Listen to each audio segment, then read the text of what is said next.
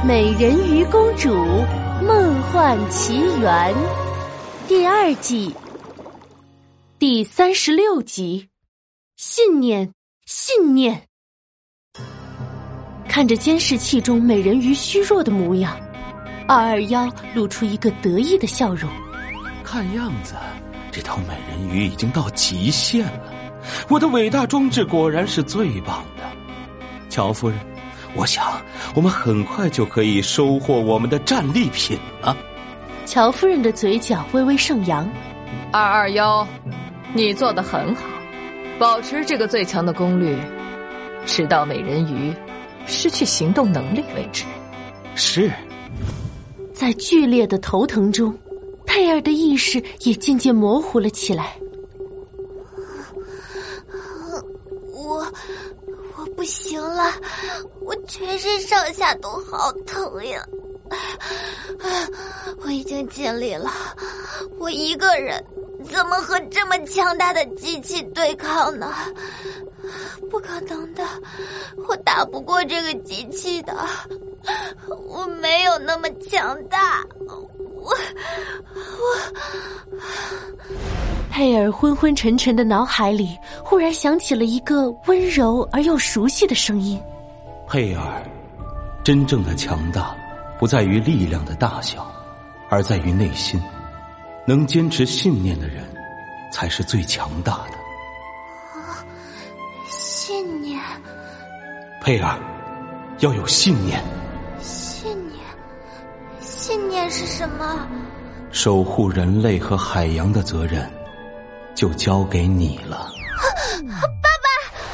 佩尔猛地睁开眼，模糊的视野里似乎出现了一道紫色的身影。波比，波比，波比，波波比。佩尔强忍着头疼，睁大双眼，眼前正是波比。波比，波比，是你。你把乔西安全的送到红龙号上了吗？波比拼命点头。拜个屁！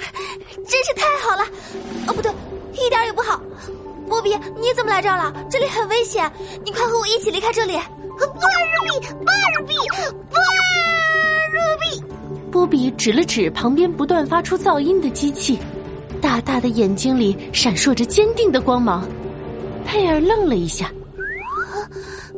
波比，你，你是在叫我不要放弃吗？拜着币。佩尔捂着头喃喃的说：“可是，可是我真的没办法忍受他发出来的噪音，他一吵我就什么魔法都用不出来了。我不够强大，我只想赶紧离开这里，像其他人一样跑得远远的。”拜着币，拜着币。波比着急的挡在佩尔面前。可佩尔却心灰意冷的朝着远处游去。波比看着佩尔，又看看发出噪音的怪机器，鼓起勇气向机器冲了过去。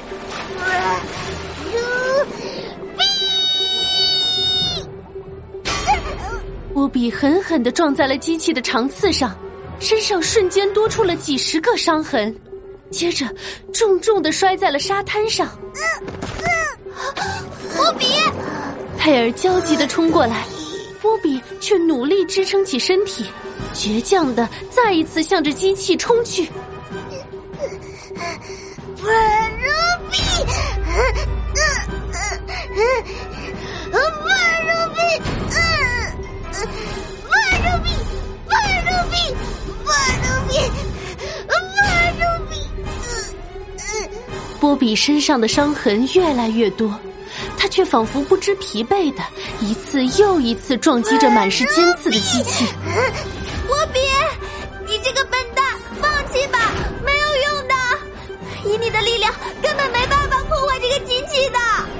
波比再一次从地上爬了起来，朝机器冲了过去。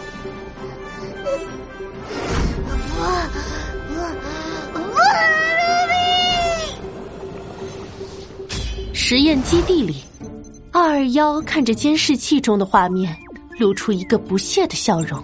哼，这只小海豚是怎么回事？疯了吗？以他的力量，就是再撞十年、二十年，也损坏不了我伟大装置的一个零件。乔夫人冷哼了一声：“我倒是觉得，你的伟大装置根本就是个笑话，搞不定美人鱼就算了，居然连只小小的海豚都搞不定。”你说什么？我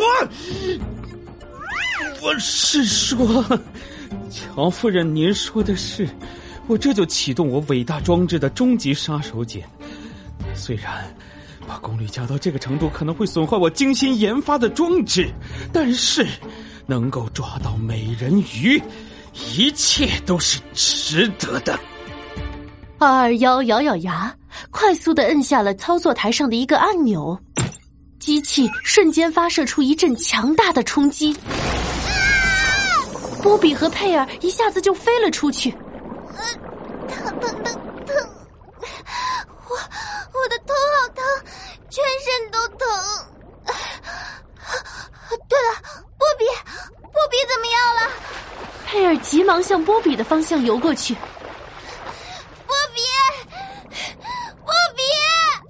波比一动不动的躺在沙滩上，无论佩尔怎么叫都没有反应。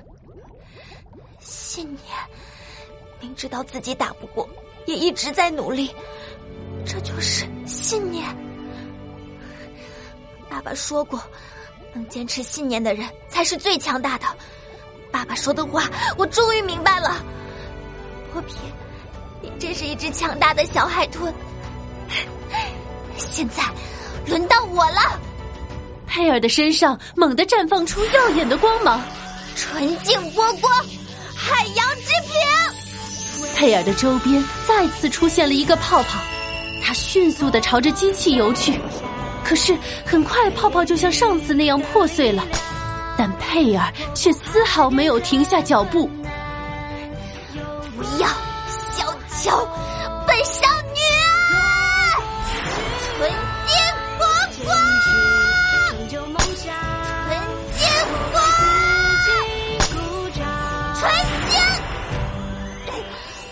泡泡一个接着一个的破碎，佩尔却像一道粉色的闪电一样，直直朝着机器冲去。